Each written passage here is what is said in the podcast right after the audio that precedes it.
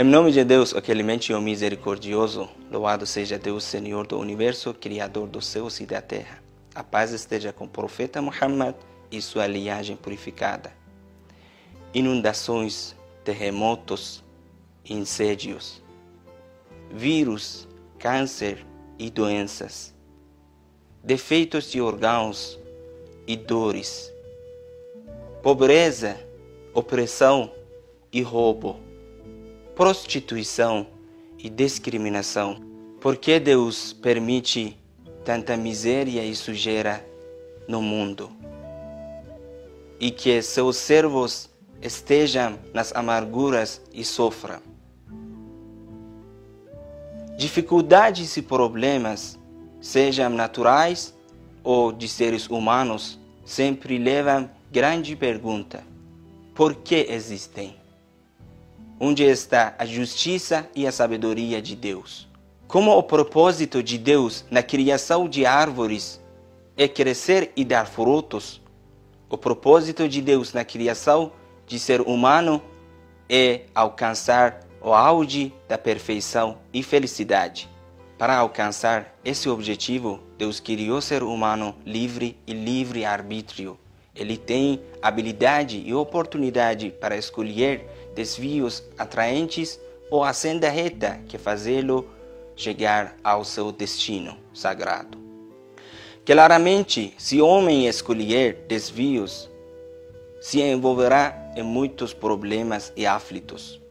Muitos desastres naturais são resultados de pecados e corrupções humanos, porque muitos eventos são reflexões de ações dos seres humanos, como ignorar os princípios de saúde que resulta em doenças.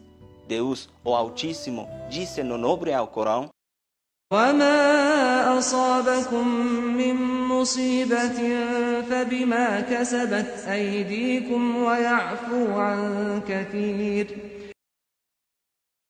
Ainda nem todo desastre natural ou calamidade pode ser considerado uma punição para todos, mas pode ser um castigo para alguns que são culpados e ao mesmo tempo para que outros sejam testados e promovidos.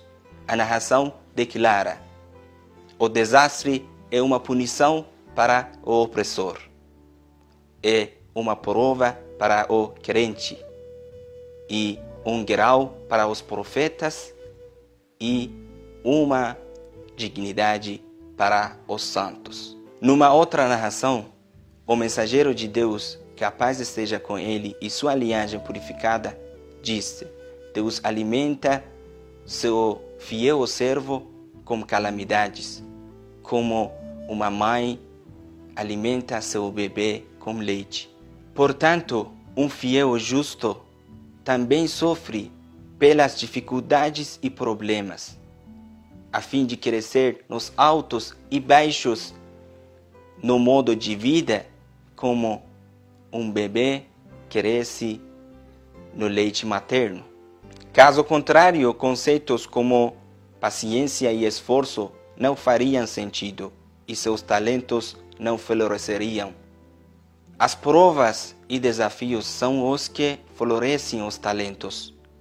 Deus o Altíssimo disse no capítulo 2, versículo 155: ولنبلونكم بشيء من الخوف والجوع ونقص من الأموال والأنفس والثمرات وبشر الصابرين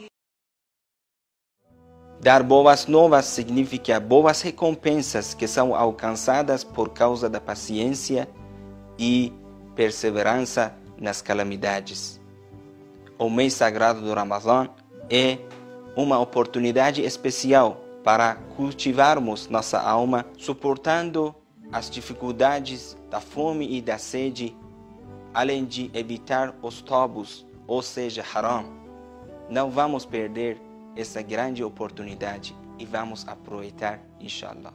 Que Deus aceite suas adorações e responde suas orações. Assalamu alaikum wa rahmatullah.